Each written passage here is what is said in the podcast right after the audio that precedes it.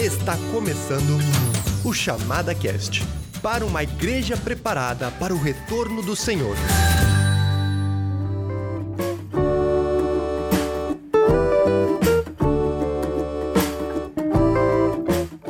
Então tá, meu nome é Stephanie Yuri Vondrasek e estamos gravando mais esse podcast, o Chamada Cast, entrando no ar neste momento. Eu estou aqui com Daniel Lima. E aí, Stefan, ouvintes, como é que está, pessoal? Tudo bem? Nós temos hoje um, um privilégio para mim muito especial. Hum. Nós vamos estar batendo um papo aqui com Silvio. O Silvio foi aluno meu há, ah, não vou dizer quanto tempo atrás, tá, Silvio? Porque eu e acabo. Não entrega, não entrega. Mas nós, ele participou do meu grupo lá de, de acompanhamento que nós tínhamos lá no seminário. E recentemente, há uns dois anos atrás, nós nos encontramos numa reunião de pastores e nos reaproximamos assim em termos de amizade. Silvio tem participado de alguns outros eventos comigo. Eu tô, tô muito feliz de ter você a bordo. Então, Silvio, muito bem-vindo, viu? Obrigado, Daniel. Obrigado, Stefan. Prazer também conhecer até o Stefan aqui pelo podcast. E, Daniel, você faz é, 32 anos que a gente se conhece lá do PV. Olha só. Ah, não, não teve como esconder, né? Ó, tentou esconder, mas eu não sei, qual, não sei qual a idade do Stefan, talvez se ele for muito novo, não tinha nem nascido ainda. 32 já, já. Não fazia muito tempo, mas já tinha nascido sim. ok. Prazer participar aqui com vocês. Muito bom, Beleza. Silvio, muito bom. Muito obrigado mais uma vez por aceitar esse, esse desafio, né? E esse convite de bater esse papo. Gente, hoje nós queremos conversar sobre escatologia. Eu acho que nada mais propício do que nos tempos atuais né, de pandemia. Isso mesmo. Eu acho que precisamos pensar sobre o nosso futuro, né? Com todas as bases da sociedade aí meio frágeis, precisamos olhar para o que está por vir. E uma visão secular hoje, a gente olha para esse mundo e parece tudo tão incerto. Mas nós temos certezas, né? Olhando para a palavra de Deus e certezas de muito valor. Gente, antes de entrar no assunto, nós temos então nosso momento de recado. Fique ligado agora nos recados da chamada.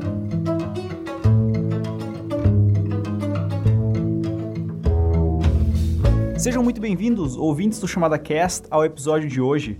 Nessa semana nós temos muitas novidades como chamada para vocês. A primeira delas é o livro Provérbios de William MacDonald, um comentário versículo a versículo muito interessante sobre esse livro tão importante para a gente hoje em dia, né? Nós vemos muitas pessoas agindo com falta de sabedoria na nossa sociedade, na igreja, inclusive também. Então esse é um livro que nós recomendamos bastante para vocês, o mais novo lançamento da chamada Provérbios. Em loja.chamada.com.br você pode ter mais informações sobre ele. Também temos outra novidade, que é os calendários de Israel 2021, do ano que vem, então já também disponíveis, uh, tanto de parede quanto de mesa, com os mesmos preços do, deste ano, no caso, né? Então, os mesmos preços se mantiveram para o ano que vem. Você também tem desconto se você compra por quantidade, então, quanto mais você compra, mais desconto você recebe. Também temos as agendas Boa Semente do ano que vem, no caso, então você já pode se programar, se agendar para o ano que vem, tá bem organizado todas essas questões. Também recomendamos em loja.chamada.com.br. Além disso, também gostaria de falar sobre os próximos dois cursos que teremos na série Teologia para a Vida. Alguns programas atrás nós já fizemos propaganda sobre esses cursos que nós temos uh, como Ministério Chamada em parceria com o Ministério Foco. E os próximos cursos que nós teremos, que começam agora neste mês de setembro, é Estudando a Bíblia Sozinho, a partir do dia 17 do 9, uh, nas quintas-feiras, e Passos para Crescer em Cristo, que começa no dia 21 do 9, 21 de setembro, numa segunda-feira. Estudando a Bíblia sozinho será feito com o professor Arthur Lupion e Passos para Crescer em Cristo é com o conhecido Daniel Lima, também sempre presente aqui no Chamada Cast. Então nós recomendamos bastante para vocês cinco aulas, cada uma de duas horas, certificado no final para quem concluir o curso. Tudo isso a um custo de apenas R$ reais e também com descontos. Casais têm descontos, eh, grupos têm descontos. Se você faz mais uh, inscrições, se você se inscreve para mais de um curso, você também tem desconto. Então, nós recomendamos bastante. Você pode saber mais sobre isso em chamada.com.br e ir ali na aba de cursos. Então, realmente temos muitas novidades essa semana. Todos os links também uh, das informações estarão aqui na descrição do, do programa para você acessar mais rapidamente. Além disso, Pensando na temática do programa de hoje sobre escatologia, também gostaria de recomendar todo o material que a chamada tem. A chamada tem uma excelente quantidade de materiais sobre escatologia, também em nossa loja, então você pode conferir. Muitas coisas estão com descontos, com promoções no momento, então você pode aproveitar isso para entender mais sobre o plano de Deus para o futuro, o plano de Deus para o presente, para a sua vida. Então recomendamos bastante isso e realmente agora chega de anúncios para todos vocês e vamos então começar o programa. Desejo a todos vocês um ótimo programa.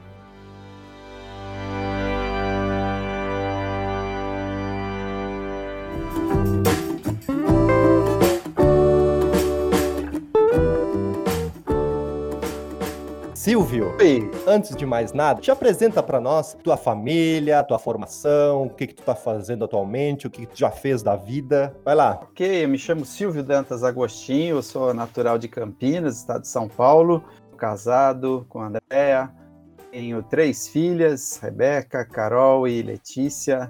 Eu estou no ministério na obra do Senhor em tempo exclusivo já há 31 anos. Me formei no seminário Palavra da Vida, eu saí para o ministério, fui recomendado pela minha igreja. Trabalho com o movimento dos irmãos. Estou há 31 anos nessa caminhada. Em Campinas, passei um tempo fora de Campinas, Rio Grande do Norte, lá no interior, no Seridó, e também algum tempo no Distrito Federal e retornei para Campinas para cuidar dos pais, né? Estão já na idade bem avançada. Atualmente eu estou morando em Campinas, mas procurando estabelecer uma igreja na cidade de Jundiaí. Fica a cerca de 55 quilômetros aqui de casa. Na verdade, o teu trabalho lá no Nordeste também foi trabalhar numa implantação, revitalização de uma igreja, não foi, Silvio? Isso eram trabalhos pioneiros, no, no caso, relacionado ao movimento dos irmãos, né? Sim, sim, sim. Uh, acho que tinha cerca de uns dois anos que o trabalho já havia iniciado, então eu fui lá para agregar. A gente morava na capital, mas nossas investidas além da capital eram no interior. Então a gente chegava aí lá no Sertãozão, cerca de 250 quilômetros para dentro do, do, Rio Grande do Norte, a estabelecer igrejas. Os pontos que a gente estava estabelecendo de contato evangelísticos, eh, na, na época acho que tinha umas cinco ou seis pontos que eu colaborava,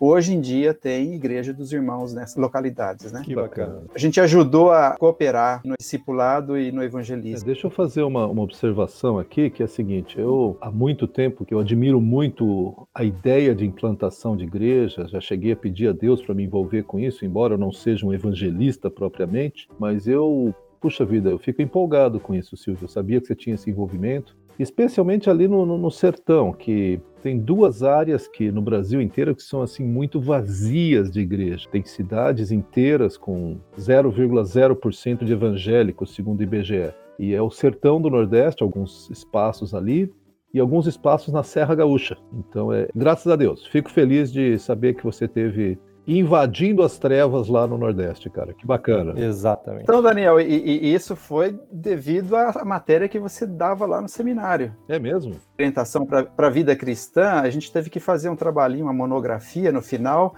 é, de um projeto né, para nossa vida, falando dos nossos dons, e eu, e eu então imaginei naquela época que essa seria a minha caminhada. Que bacana. Sim, apesar de ter investido tempo nessa área, é, também até ajudei a estabelecer uma igreja no Distrito Federal, ali na cidade satélite chamada Recanto das Emas. Agora estou tentando estabelecer uma igreja em Jundiaí. Apesar disso, eu vejo que eu não tenho esse perfil desbravador.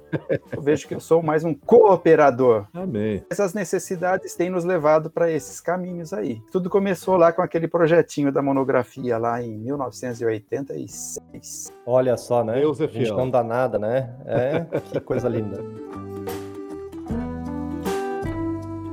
Então tá, Silvio e Daniel, vamos entrar no nosso tema então. Queremos falar sobre escatologia e mais especificamente qual é a relevância na nossa igreja hoje, na, na realidade da igreja de hoje. Qual a importância da gente estudar a escatologia?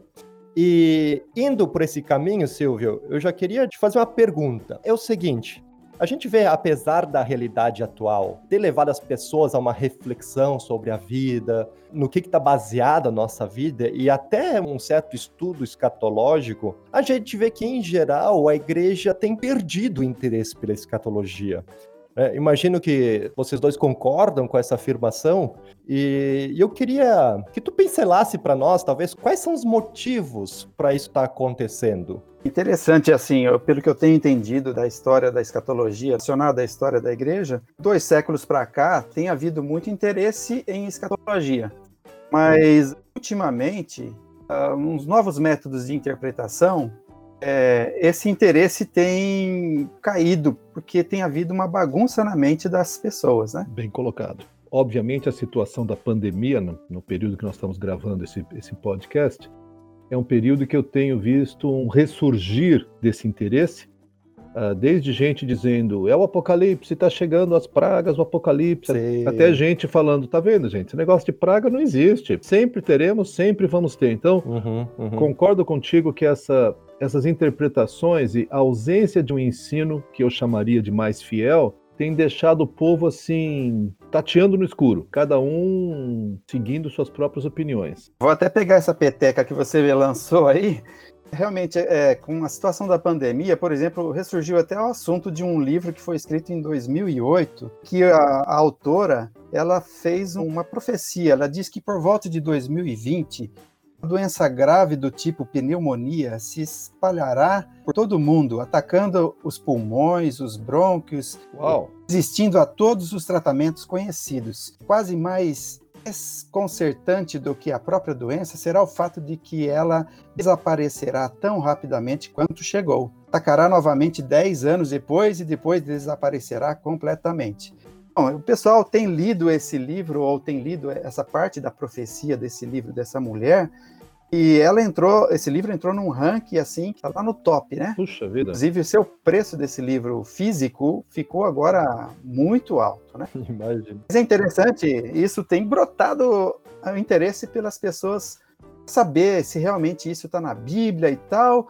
E alguns têm pego textos bíblicos para então reforçar essa ideia. Por exemplo, alguns usam Mateus 24, versículo 7, pegando a tradução lá da Meida Corrigida e Fiel, que diz que haverá pestes ou epidemias. Alguns, pegando esse texto, afirmam que a Bíblia já estava prevendo uhum. a, a pandemia da Covid-19. Enquanto, ao meu ver, e já declarando aqui que eu sou um, um, intérprete literal das escrituras, ou seja, eu sou um dispensacionalista, eu vejo que aquele texto ali ele é aplicado para um momento ainda futuro, uhum, que a gente chama na Bíblia de tribulação. Sim, sim. O que me espanta é que outros, é, lendo ali nas mídias sociais, outros cristãos que têm até o mesmo posicionamento que eu, usa textos fora do contexto para falar dessa situação da pandemia. Por exemplo, usam lá segunda crônica 7, principalmente o versículo 14, né? Onde Deus ali está falando com Salomão, né? É, eu vou parafrasear aqui aquele texto, né? Se eu fechar o céu, que não chova, e, ou eu mandar gafanhotos para devorarem o país, sobre o seu próprio povo, né? Eu enviar uma praga, eu vou curar a terra se as pessoas se arrependerem, me buscarem então eu vou aliviar essa barra aí. Uhum. Eu vejo que esse é um texto também inapropriado para essa situação da pandemia. Com certeza. Porque ali, é, acho que, não sei se nos versículos 21 ou 23, Deus revela o porquê que ele estava mandando aquilo. E está declaradamente informado que é ele que está mandando aquilo ali. Uhum. E, e, tem uma, uma uh, o seu respaldo lá em Deuteronômio, capítulos 28 e 29, sobre as bênçãos e, e as maldições da terra, que se eles não cumprissem determinadas orientações de Deus, Deus iria mandar aquilo ali para destruí-los, para castigá-los, né? E não está claro para nós que a pandemia da Covid-19 é Deus quem está enviando. Pode ser que sim, uhum, uhum. mas não tem nada declarado nas escrituras, então. Claro, claro. É, inclusive, isso é um costume comum do pessoal pegar alguns textos do Antigo Testamento e, e aplicar atualmente. E óbvio que o Antigo Testamento tem uma relevância para nós em termos de princípios, mas eu vejo muito cristão hoje buscando as bênçãos, mas não olhando os compromissos de Israel, né? Sem entender que há promessas que são específicas para Israel. Enquanto a gente começa a conversar aqui, me vem à mente aquele texto de 2 Timóteo 4, eu abri aqui, diz assim: Pois virá o tempo em que não suportarão essa doutrina. Pelo contrário, sentindo coceira nos ouvidos, segundo os seus próprios desejos, juntarão mestres para si mesmos. É interessante que surgindo essa necessidade ou essa pandemia que deixa realmente todo mundo curioso e, ou pelo menos mostra a fragilidade do ser humano, como pessoas procuram mestres que vão coçar seu ouvido, entendeu? conforme eu prefiro, conforme eu gosto mais, em vez de ter um, um, sistema que realmente seja abrangente, né? Então essa tanta variedade de informação você acha que deixa as pessoas até um pouco confusas, né? Em relação a, a, ao que, que, de fato é verdade, o que, que é especulação, ah, de fato essa pandemia é um sinal dos fins dos tempos ou não, é uma coisa comum, já como aconteceu com, por exemplo, a peste negra e tudo mais, né? É uma coisa que acontece, não necessariamente é o sinal do fim dos tempos, né? Mas o que, que você tem ouvido? Você é alguém que tem estudado escatologia, né, e tem ensinado sobre isso o que, que você tem ouvido, talvez, de pessoas ao seu redor dizendo assim: ah, eu não, eu não estudo escatologia porque é muito difícil, sei lá. Quais são as, as desculpas que você escuta por aí para que não estudemos a escatologia? Por causa dessa situação da pandemia, mas é, em outros momentos no passado também já é, ouvia pessoas é, meio que clamando ou demonstrando uma atitude negativa para com escatologia. Essas informações que, por exemplo, eu passei, de pessoas usando textos fora de contextos e vindo de, de pessoas que são tidas como povo de Deus. Então, o pessoal fica confuso com essas informações. Por exemplo, é, eu já ouvi pessoas falando assim: a profecia bíblica é muito complexa para ser compreendida. Deveríamos deixá-la para os peritos, né, para os estudiosos. Né? Outro já fala assim: a preocupação é apenas com o momento presente. Não, não venha me incomodar com ideias acerca do futuro. Outros dizem: se, se ninguém consegue entender as profecias da Bíblia, que a gente deveria dar o trabalho de estudar nós não estudaremos a profecia bíblica em nossa igreja, que ela provoca divisões. Inclusive, tem até um cantor que, no momento de ministração numa música, ele menciona que escatologia tem causado muitas divisões na igreja e não faz sentido pensar nesse sentido, não vou tocar nesse assunto porque causa divisão. Primeiro que é a palavra de Deus, né? Como é que a palavra de Deus causa divisão? O problema não está na palavra de Deus, com certeza, isso acho que não tem nem discussão. E tem que considerar que grande parte é, da palavra bíblica é palavra profética. Exatamente. Né? Imagina se a gente joga tudo isso fora. Então, é, inclusive dentro disso que você falou, cerca de, de 28% da revelação da Bíblia foi ou é profecia quando foram escritos. Hum, hum. Tem um levantamento, alguns dados aqui só para passar para vocês. A gente tem cerca de 1.817 profecias. Muitas delas são repetições né, do mesmo assunto. É, dessas aí, nós temos 738 assuntos distintos. Dentro desses assuntos distintos, 600 eventos são os principais. 600 eventos principais, 580 já foram cumpridos. Olha só e falta então 20 serem cumpridos. 20? Pouca coisa. Exato, e, e, e, ainda tem um levantamento que nós temos 6.408 versículos com declarações proféticas. E desses 6.408, 3.268 já se cumpriram. Nós temos, segundo o levantamento do Dr. Roger Lieb, ele diz que 330 profecias falavam do Messias, Jesus Cristo, né, foram cumpridas de forma exatas e literais na pessoa de Jesus Cristo. Isso mesmo. Tem outro detalhe importante ainda disso que o Stefano falou, em grande porção da, das escrituras que são proféticas, e como esses dados estão falando também, é, 60% dos versículos do Novo Testamento, eles seriam melhor entendidos a gente tivesse uma boa compreensão das profecias. Uhum, uhum. Então, é, é, alguém dizer assim, ah, não vou estudar profecia porque é muito complicado, isso é mais para os estudiosos, a gente acabar não manuseando corretamente a palavra de Deus, a gente ignorar essa grande porção das profecias. É, eu acho que tem duas observações que eu queria fazer aqui, Silvio, ouvindo você falar. A primeira delas é que realmente escatologia ou a palavra profética, ela não fala só do futuro, mas ela nos ajuda a compreender os textos que nós estudamos. Exatamente. Porque quando fala de tribulação, se eu não faço ideia do que é tribulação, eu falo, puxa, estou bem no meio da tribulação. É mesmo, olha que coisa horrível. Uh, quando fala, por exemplo, do anticristo, Adolf Hitler já foi identificado como anticristo, Bolsonaro já foi identificado como anticristo, o Lula também. Então ficam empatados os dois aí, tá? Quer dizer, são bobagens que você fala, gente, para um pouquinho.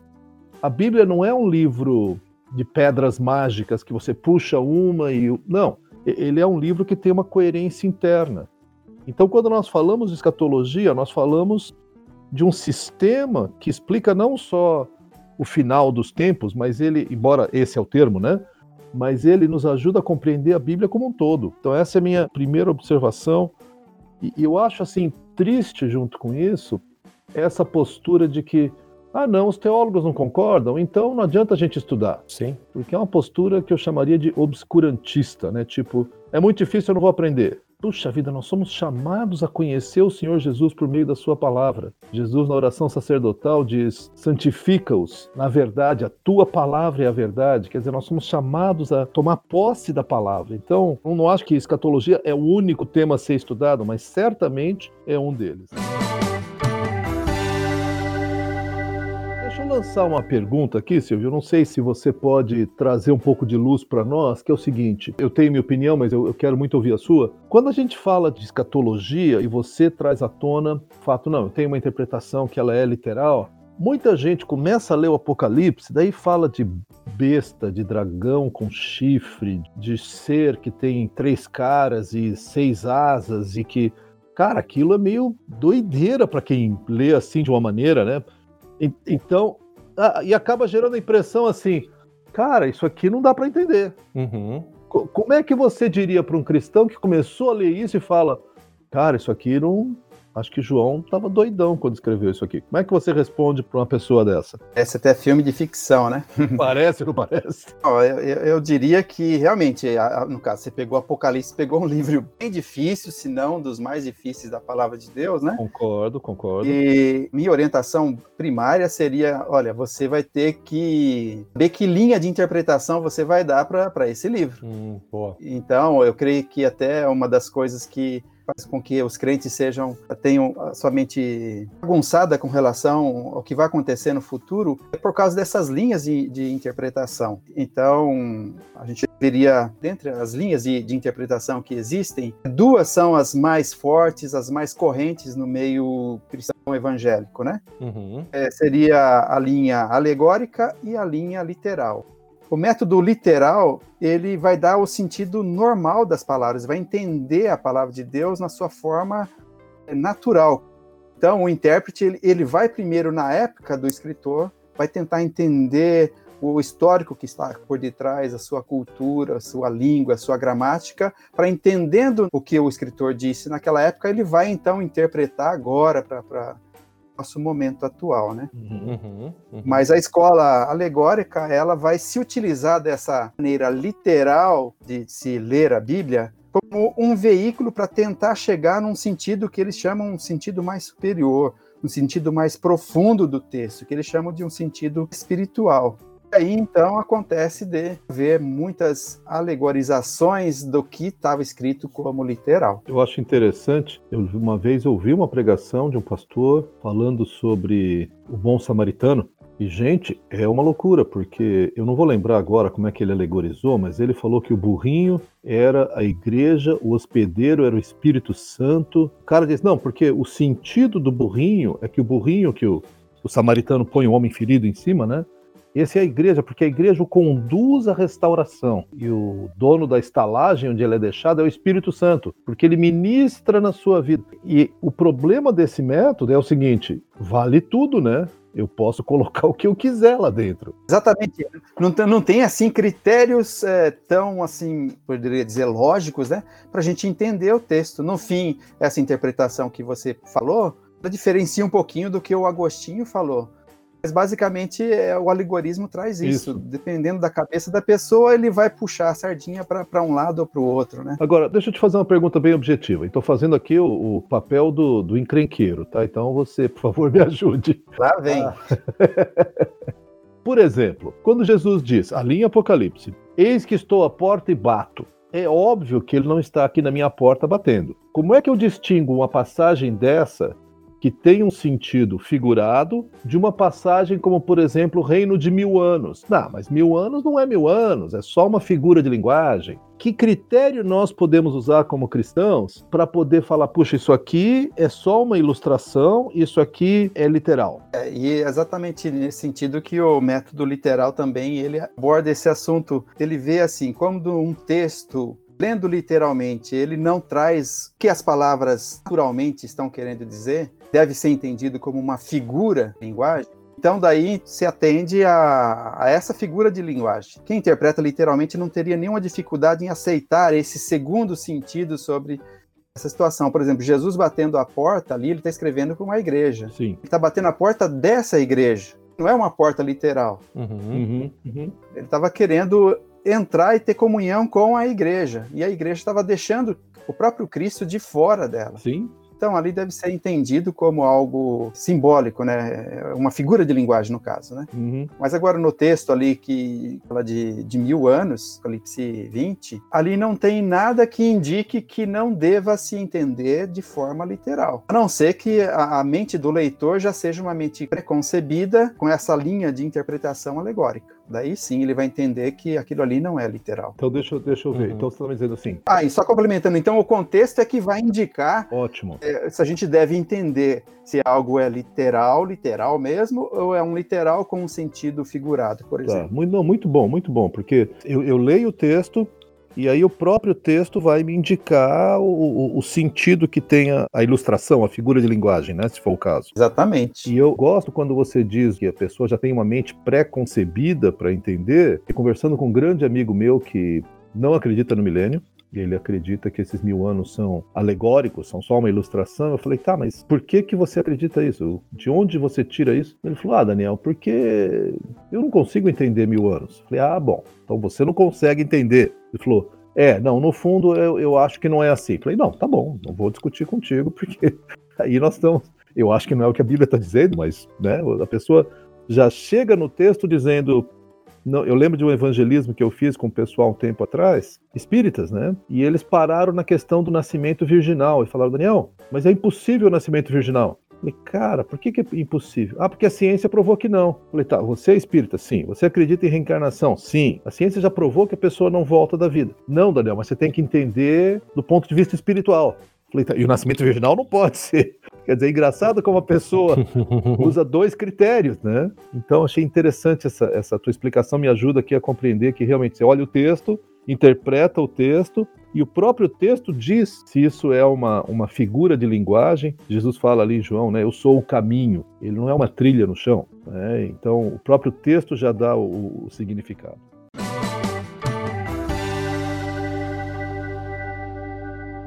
Silvio, é, apesar assim de a gente, bom, do que a gente está conversando aqui, parece, dá a impressão que o sentido alegórico é uma resposta àquilo, ah, eu não sei como é que é, então eu alegorizo, né? Mas também não é bem assim. Tem pessoas e tem pensadores e cristãos, assim, é, muito respeitados até na história, Sim. né? Que criam dessa maneira, né? Que não interpretavam as profecias especificamente de uma maneira literal. Então, será que a gente consegue, talvez, dar uma voltada é, na história, conseguir nos ajudar nisso. E talvez citar alguns desses pensadores, desses homens né, que- estudiosos que pensavam dessa maneira e como se construiu talvez esse pensamento que a nosso entendimento se afasta tanto do que, que realmente a Bíblia nos ensina. Eu creio que é aí que, ao meu ver, é, está a grande importância para a gente poder entender escatologia de uma forma assertiva com a palavra de Deus hoje em dia. É a gente buscar voltar um pouquinho e entender o histórico da coisa. Uhum. Ah, será que é assim que Deus, quando ele quis revelar sua palavra, e não só a palavra escatológica, o que vai acontecer no futuro, ele quis confundir a nossa mente, ou ele quis deixar rasgado e declarado algumas informações em que a gente apenas lendo de forma histórico-gramatical daria para a gente entender o que Deus estava querendo dizer, né? Uhum. Eu quero remontar lá a situação da volta do povo de Israel do cativeiro babilônico. Hum, Quando eles estavam na Babilônia, o Reino do Sul desaprendeu o hebraico, aprendeu o aramaico, eles já não conseguiam mais ler a palavra de Deus de então. é, e o Esdras, quando descobriu alguns papiros, ele começou a reler essa palavra, e ele, além de reler, ele a interpretou de uma forma literal para o povo. Uhum. O povo estava com essa dificuldade de ler as escrituras, né? E eu tenho informações de que, desde Esdras, estava vendo assim a reorganização dos livros do Antigo Testamento e a sua interpretação, até Jesus o método literal é que ganhou corpo e que cresceu. Uhum. Tempo de Jesus, pessoas que entendiam a Bíblia alegoricamente ainda estavam levantando pontos é, dessa, dessa maneira de se interpretar, né? Mas o método alegórico não tinha sido desenvolvido ainda. Ele foi uhum. desenvolvido lá na Alexandria, né? Também, por exemplo, os escribas e, e os fariseus, eles usavam um método literal de interpretar o Antigo Testamento. Uhum. Sei também que a ortodoxia judaica, ela costumava interpretar o Antigo Testamento de forma literal. E os próprios, os nove escritores, por exemplo, do, do, do Antigo Testamento, eles interpretavam, eles iam para a Bíblia de então, lendo-a de forma literal. Jesus também fez isso, né? Depois que o Novo Testamento foi desenvolvido, o método alegórico começou a ganhar corpo, né? Talvez o, o expoente assim mais forte tenha sido o Orígenes. Ele era discípulo do Clemente, né? E ele foi talvez o maior escritor da antiguidade, né? No cristianismo, né? E ele declarou que as verdades que estão na, na Bíblia do Antigo Testamento, elas estavam ocultas até a vinda de Cristo. Ele, por exemplo, disse que judeus entendiam mal as escrituras, é, porque eles interpretavam as escrituras de acordo com a mera letra. Chama o sentido de leitura literal de um sentido fraco, um sentido indiferente, né? As pessoas vão ler a Bíblia de forma literal, eles são os neófitos, novos na fé. Por detrás das palavras literais tem um sentido mais espiritual, e isso são para os maduros na fé. Isso foi o que Orígenes Orígenes, ele, na sua época, como ele trouxe esse ensinamento para a cristandade daquela época, isso não foi bem aceito. Ele foi até tido como um herege. Apesar dele ter sido um grande apologista, ter sofrido perseguições e torturas por causa de Cristo, né? Mas ao final ele, ele foi tido como um herege. Essa disseminação do método alegórico, especialmente por Orígenes, é necessário haver um rebate, né? Alguém tinha que rebater isso daí. Então foi quando surgiu a, a escola de Antioquia, que é uma escola de interpretação literal, para trazer de volta aquela mentalidade de ler a Bíblia de forma literal. E o primeiro que fez isso foi o Diodoro de Tarso, né, ali no ano mais ou menos 390 depois de Cristo escreveu um tratado sobre os métodos de interpretação. Depois do Diodoro veio Teodoro de Opsuetia. Uh, ele foi assim o príncipe dos exegetas antigos, né? Ele viveu entre os anos 350 e 428 depois de Cristo, né? Ele enfatizou que a gente deveria dar atenção aos pormenores da palavra de Deus. E ele quis dizer com isso as partículas, os modos, as preposições, as terminologias, que então a gente pudesse interpretar a palavra de Deus de uma forma literal e correta, né? Uhum, uhum. Mas foi lá no século V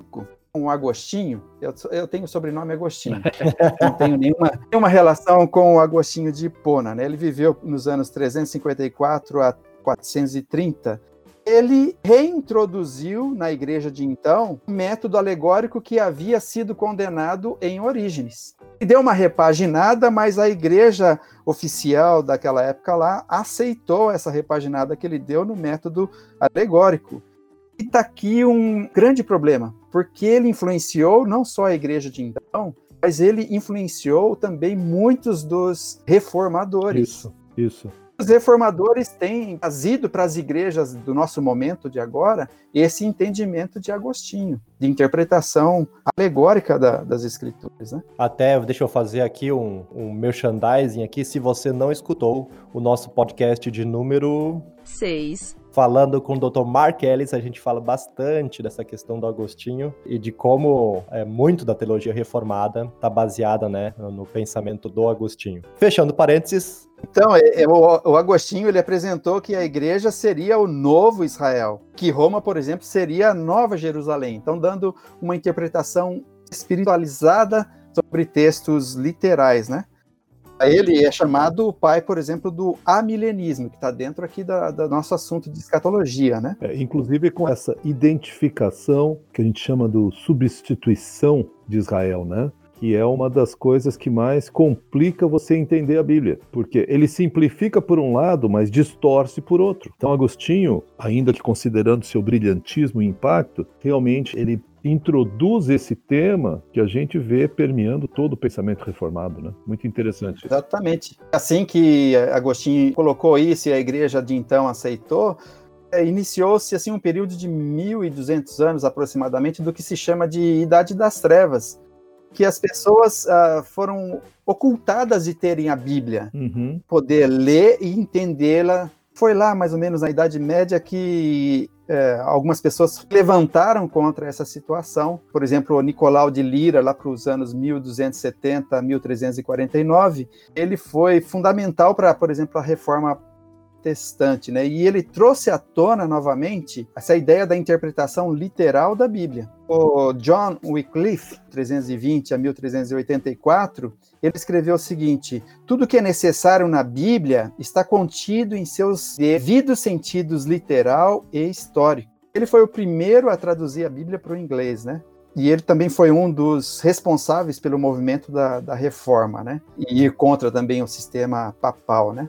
Só foi realmente lá no século XVI, com a invenção da imprensa e a reforma protestante, e possibilitou assim a, a, a Bíblia chegar na língua do povo e que reacendeu a onda então de, de interpretar a Bíblia literalmente novamente, né? Uma das coisas que eu acho interessante, Silvio, quando você fala, faz essa retomada histórica aqui, muito útil, é que realmente, se eu acredito que a Bíblia pode e deve ser interpretada alegoricamente, então eu, como um cristão comum, não vou fazer. Eu vou deixar que os homens mais espirituais e maduros interpretem ela para mim. Claro. Porque ela é muito difícil para mim, eu, eu vou só ficar no seu sentido fraco, né? Como dizia Orígenes, e eu quero o seu sentido mais profundo. Então eu vou pedir que homens espirituais me digam o que, o que ela significa. Quando você parte para uma compreensão histórico-literal, você então disponibiliza a Bíblia por aí. Você vê o Wycliffe, que morreu por isso, inclusive. Uhum. Você põe a Bíblia na mão do povo para dizer, gente, ó, você pode ler. É isso que eu estou explicando. A Bíblia tem em si as explicações que ela precisa para ser interpretada. Exato. Então, é uma associação que eu não tinha feito, mas eu acho muito interessante. Eu sinto, se eu posso dar esse salto aqui, que é o que nós vemos muito no evangelicalismo brasileiro, que o pessoal não estuda a Bíblia, né? O pessoal neopentecostal. Por quê? Porque eu não consigo estudar, eu vou entender só um sentido primário. Eu quero que o pastor, o apóstolo, o bispo, sei lá quem, me dê o sentido evoluído, a alegoria em cima do texto.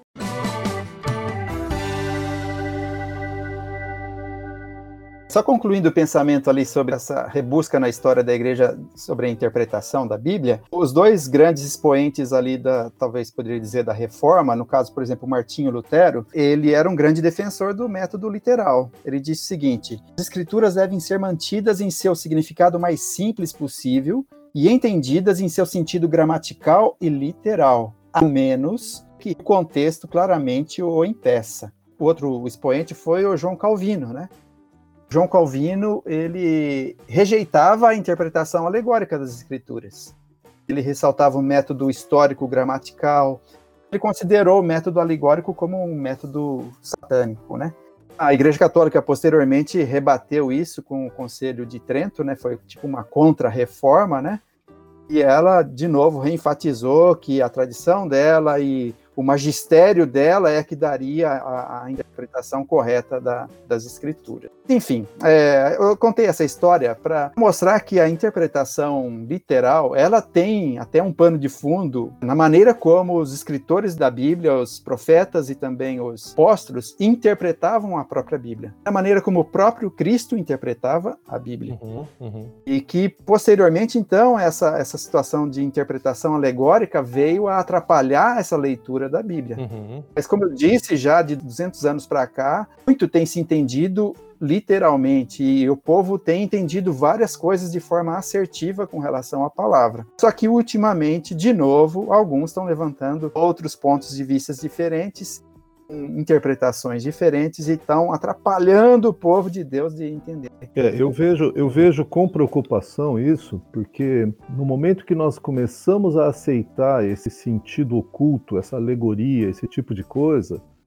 no fundo, no fundo, nós estamos afastando o povo da palavra. Exatamente. Ao mesmo tempo, eu quero reconhecer que, por exemplo, é muito curioso, você falou de João Calvino.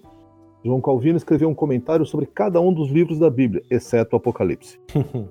Porque, vamos ser honestos, gente, ele não, não conseguia entender isso. Aliás, tem um autor, eu estou rebuscando minha mente aqui, não estou conseguindo lembrar, que no começo desse século, por volta de 1930, ele comentou, escreveu, mas um cara sério, um cara que tinha uma postura literal. E ele, no entanto, quando falou do milênio, falou: gente, é impossível nós esperarmos que exista um Estado de Israel. Isso não vai acontecer. Uhum. Isso ele escreveu uhum. em 1930. Mal sabia ele, né, que 18 anos depois surgiu. Agora, foi uma coisa inesperada.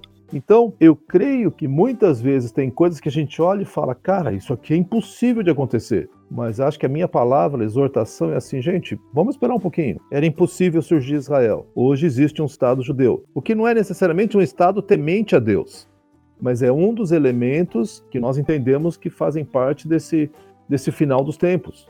Então eu acho que conforme as coisas vão avançando, nós conseguimos vislumbrar um pouco melhor e talvez facilite para nós acreditarmos na literalidade das, das profecias.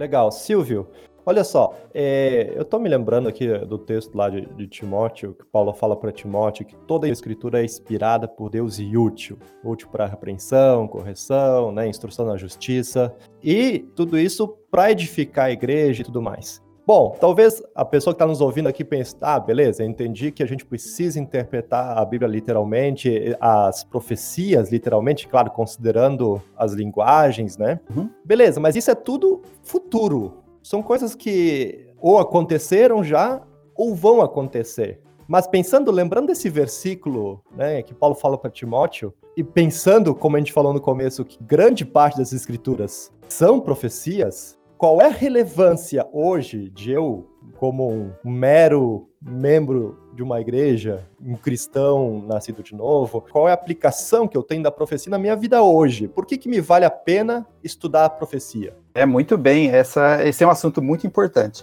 Apesar da dificuldade da gente entender alguns posicionamentos teológicos relacionados à escatologia, a gente não pode, além de não poder ignorar essas informações, a gente tem que saber que ela traz benefício para nós que a estudamos, né? Tem vários textos bíblicos que lançam luz a esses benefícios aí, né? Então, o nosso leitor aí, se você nesse momento ainda não entende os assuntos que vão acontecer, eu te estimulo a estudar escatologia e eu vou te passar aqui algumas orientações dos benefícios disso. Legal. Por exemplo, profecia vai estimular aos cristãos a ter uma vida mais piedosa perante Deus, vida mais ajustada com a vida santa, vida reta que Deus intenciona para os seus seguidores. Né? Por exemplo, em 1 uhum. João, agora a gente vai pegar vários textos bíblicos, tá?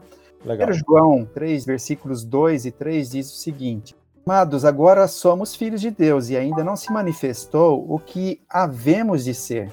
Sabemos que quando ele se manifestar, quando Jesus né, se manifestar, seremos semelhantes a ele, pois o veremos como ele é. Todo aquele que nele tem essa esperança dessa volta, né, dessa manifestação de Jesus, né, uhum. purifica-se a si mesmo, assim como ele, o Cristo que vai se manifestar, é puro. Hum. Esse versículo aqui está nos incentivando a ter uma vida de purificação constante, porque a expressão purifica-se ela está no presente. Claro. Está indicando algo que tem que ter uma continuidade disso daí. Uhum. Isso se a gente tem essa esperança de não só ver o Cristo, mas de ser transformado à semelhança dele, né? Uhum. O próprio João já havia escrito no capítulo anterior, logo no finalzinho, no versículo 28 do capítulo 2, o seguinte: Filhinhos, agora permaneçam nele, para que, quando ele se manifestar, quando Jesus então aparecer, tenhamos confiança e não sejamos envergonhados diante dele na sua vinda. Tipo assim, é como se João estivesse dizendo aos seus leitores com relação ao aparecimento, à volta de Jesus. Sejam ousados em atrair a atenção dos outros por vocês terem ações corretas, um estilo de vida que chame realmente a atenção.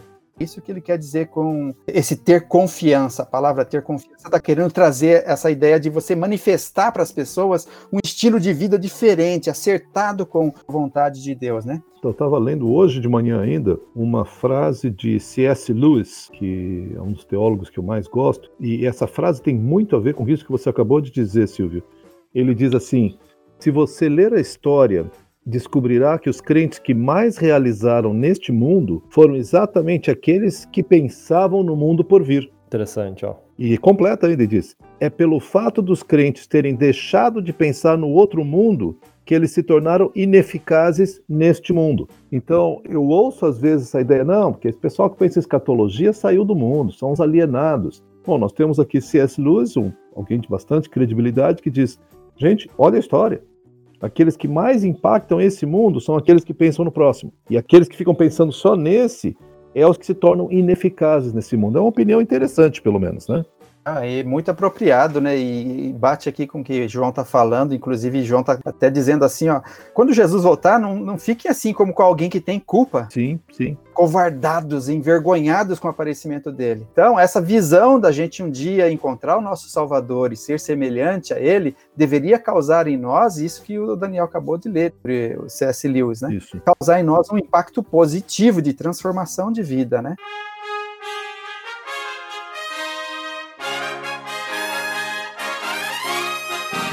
Então, além da profecia estimular o cristão a ter uma vida piedosa, eu acredito que profecia confere para a gente um, uma expectativa de coisas boas, de consolo até mesmo para os momentos difíceis que a gente passa aqui na Terra, né? em especial agora esse momento que a gente está passando da pandemia. Né? Por exemplo, Apocalipse 21, 4 diz: Ele enxugará dos seus olhos toda lágrima. Hum, não haverá mais morte, nem tristeza, nem choro, nem dor, pois a antiga ordem já passou. Amém. Que é uma informação escatológica, ou seja, do, do que vai acontecer no futuro, mas que está trazendo assim uma informação para nós que essas dificuldades, essas tribulações que a gente passa, elas terão fim. Alguém grafitou uma vez assim: a vida é difícil e depois a gente morre. Sim, a vida é difícil e depois a gente morre. Mas Deus tem um plano e fazer com que o mal termine, seja corrigido um dia. É, eu acho que uma outra coisa nessa, nessa linha também.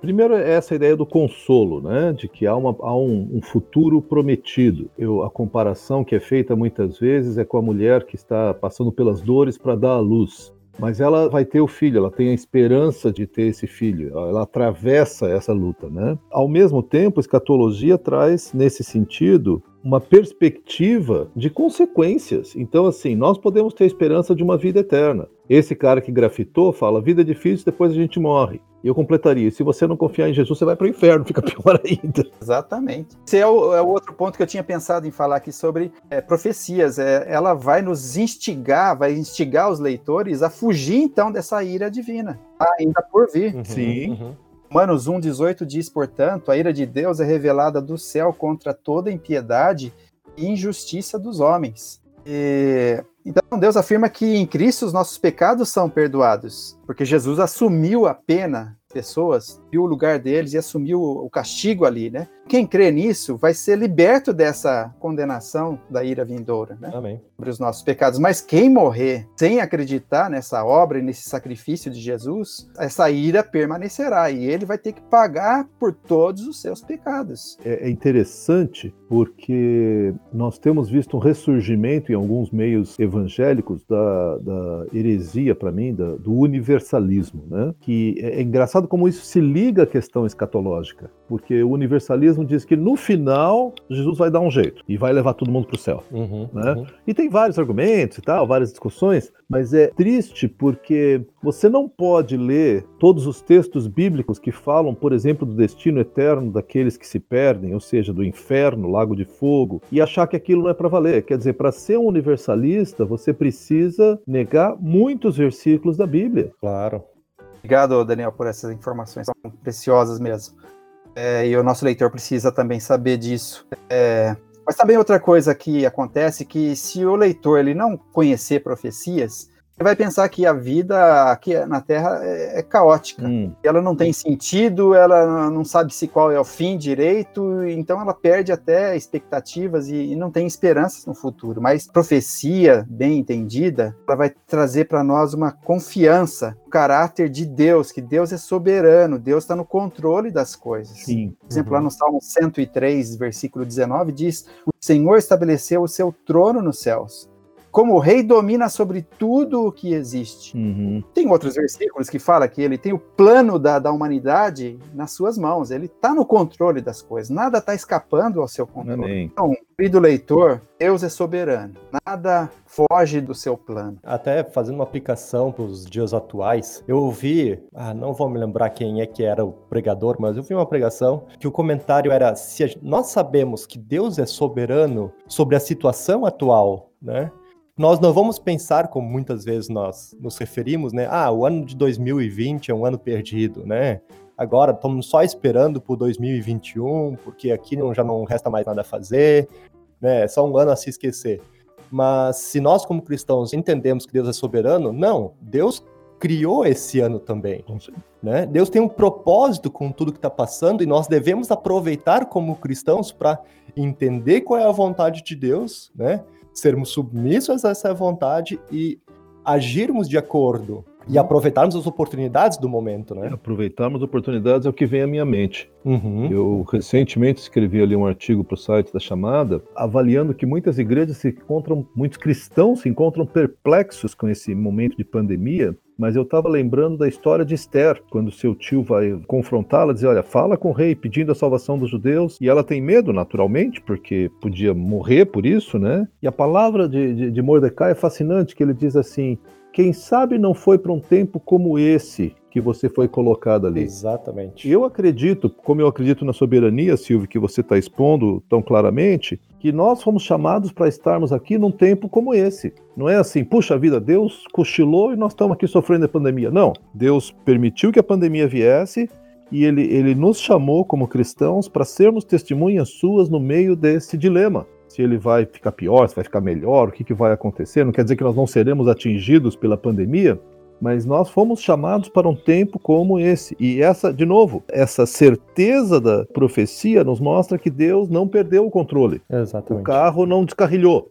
Inclusive, quando você estuda escatologia, você não deve pensar só nas coisas no futuro. Esse planejamento de Deus envolve-nos já no presente. Nós estamos dentro já desse plano escatológico Exatamente. dos acontecimentos proféticos. Né? Muito bom, muito bom. É, continuando aqui, é, a profecia também vai indicar para os, os leitores, para todo ser humano que, e lê a palavra de Deus, os versículos que falam sobre os acontecimentos futuros, vai indicar o triunfo que Jesus vai ter no futuro. Amém. Apocalipse 19, 10 diz: testemunho de Jesus é o espírito de profecia. Essa expressão espírito de profecia quer dizer assim, essa é a mente de Deus. A mente de Deus é testemunhar, fazer predições que o seu filho Jesus terá um reino, ele vai triunfar sobre todos os seus oponentes, todos aqueles que foram contrários a ele. Então, as informações proféticas no futuro apontam para o nosso Cristo triunfante.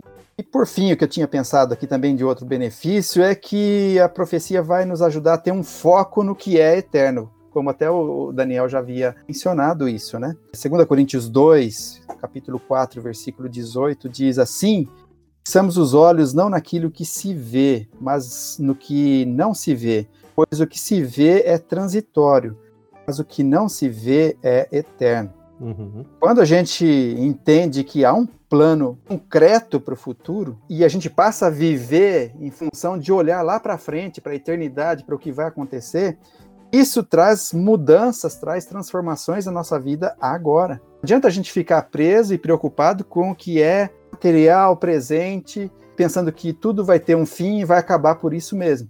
Não, mas quando a gente entende que tem algo ainda para a eternidade, então isso daí vai causar uma grande diferença. Eu creio que a gente é feito por Deus para sermos eternos. Então tudo tem a ver com o que está para frente ainda. Morte vai ser só uma passagem, esse tempo aqui, para o que é eterno. Uhum, uhum. O leitor deveria talvez entender a vida aqui na Terra, como por exemplo aquela preparação da, na corrida, aquela volta de apresentação corrida ainda está por acontecer. Para quem gosta de ler, o leitor deveria, nossos ouvintes no caso, né? Deveria ver a vida aqui na Terra como o prefácio de um livro, pincelando alguma coisa que tem no livro, mas os capítulos ainda estão pela frente, né? Seria a eternidade, né? Então, tudo que a gente faz aqui na Terra como se a gente tocasse uma nota que vai repercutir a eternidade. Se as escrituras, em especial aí a escatologia que a gente está falando, que Deus tem planejado, leitor não tomar um posicionamento, um posicionamento assertivo, em ele acreditar no plano de Deus para o futuro e acreditar que Deus tem como livrar o ser humano da ira vindoura, isso através da fé em Jesus Cristo como Salvador, ele vai pagar para ver consequência no futuro vai ser castigo eterno. Então, que a decisão, a escolha que os nossos ouvintes tomarem agora vai ter repercussão para sempre. É, tudo que o homem semear, né, isso fará. E uma visão secular disso é não, aqui a gente a gente faz, a gente paga, né? Mas se a gente tem uma visão eterna, não, a gente faz aqui e as consequências, muitas consequências são eternas, né? Coisas que não terminam. Gente, nosso tempo já está se findando, né? Já está bem apertadinho aqui. Eu acho que ficaram lições bem valiosas, né? O que, que vocês acham, né? Com certeza. Primeiro, da gente é, buscar essa interpretação literal da palavra, das profecias. Isso vai nos, nos livrar de muita bagunça, né? De ficar tentando interpretar e tirar esse sentido sempre espiritual, né? Ou transcendente, às vezes é tão difícil e fica sujeito a opiniões a, e ao que a gente está achando, o que a gente quer, mas sim voltar para a palavra e ver o que, a palavra realmente quer dizer com essas profecias. E o segundo é poder trazer para a prática, e o Silvio nos colocou muito bem, diversos proveitos que a gente tem de estudar a profecia hoje, né? De a gente poder viver uma vida mais descansada até, sem grandes preocupações, entendendo que o Senhor é o que controla toda a nossa vida, toda a história, e nada foge das mãos do uhum, Senhor, né? Uhum. Vivendo de uma maneira santa e piedosa. Legal. Alguma palavra final para a gente poder concluir esse tempo? Silvio, Daniel? Deixa eu colocar só uma coisa e, e enquanto isso o Silvio vai mas já pensando aí no que tem para dizer, em primeiro lugar, uma, um agradecimento, Silvio. Muito, muito bom te ouvir, muito bom ouvir. Palavra objetiva, clara e esse encorajamento final. Eu, no final aqui, comecei a lembrar daquela música tão conhecida em inglês, né? O Amazing Grace. E o último verso dela diz assim: Quando nós estivermos lá no céu, por 10 mil anos, cantando os, os louvores de Deus, nós não teremos nem um dia menos para continuar na presença dele. Então, essa perspectiva da eternidade é que depois de 10 mil anos louvando, não diminuiu. Nós continuamos, não tem nem um dia menos, né? Que é eterno. E essa perspectiva que consola muito meu coração ao atravessar aí os percalços, as dificuldades, os desafios de hoje. Uma vez mais, obrigado, Silvio. Que isso foi um prazer. Eu deixo então meu desafio, dois desafios. Um deles, então, é, caros ouvintes, vá para a palavra de Deus e vá lendo literalmente especial esses textos de escatologia. Caso haja dificuldade para se entender literalmente, então você vai para um outro sentido curado dessa palavra, né? Eu creio que por aí você vai já entender muita coisa do que Deus já planeja o futuro, já tem já estabelecido para o futuro. Segunda coisa, no futuro, na eternidade, só tem dois lugares onde você vai passar a eternidade. Um deles é no céu, na presença de Deus, e a gente vai estar ali no mesmo tabernáculo que Deus, vivendo com ele por toda a eternidade, como o Daniel acabou de falar aí. E o outro lugar é o inferno, que foi preparado para o diabo e seus anjos, mas ali irão também todos aqueles que rejeitam o plano de salvação de Deus. Se você não sabe para onde você vai, o desafio é: creia que Jesus morreu por seus pecados e que ressuscitou ao terceiro dia, que você confie nele então como o salvador da sua alma, que pagou o preço para te resgatar dos seus pecados e te dar a vida eterna com Deus. Amém. Se você fizer isso com todo o coração, você, segundo as escrituras, passará a eternidade na presença do Senhor. Que assim seja na sua vida. Obrigado, Stephanie, obrigado, Daniel. Deus abençoe esse podcast.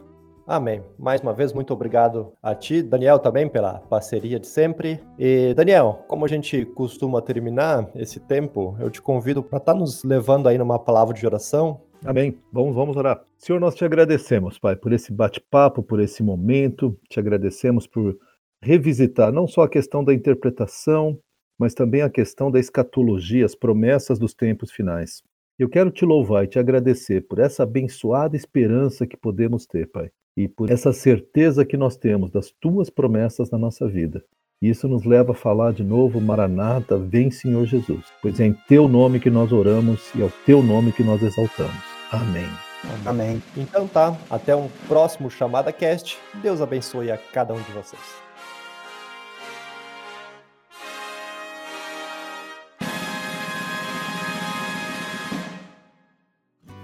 Olá, muito obrigado por nos acompanhar. O Chamada Cast é um podcast promovido pelo Ministério Chamada. Estamos realmente felizes por você ter escutado este programa. Clique em seguir na página de qualquer um de nossos episódios para ficar por dentro dos próximos lançamentos, recebendo uma notificação diretamente em seu WhatsApp. Siga-nos também no agregador de podcast de sua preferência. E, se você gostou do que ouviu, escreva pra gente comentando em nosso site ou em nossas redes sociais. Para mais recursos, perguntas, ou se você quiser saber mais sobre o Ministério Chamada, envie um e-mail para chamadacast@chamada.com.br ou entre em nosso site chamada.com.br. Ficaremos imensamente gratos se você nos ajudar a fortalecer o Chamada Cast, compartilhando nossos programas com seus amigos, familiares e conhecidos. Juntos, trabalhando por uma igreja preparada para o retorno do Senhor.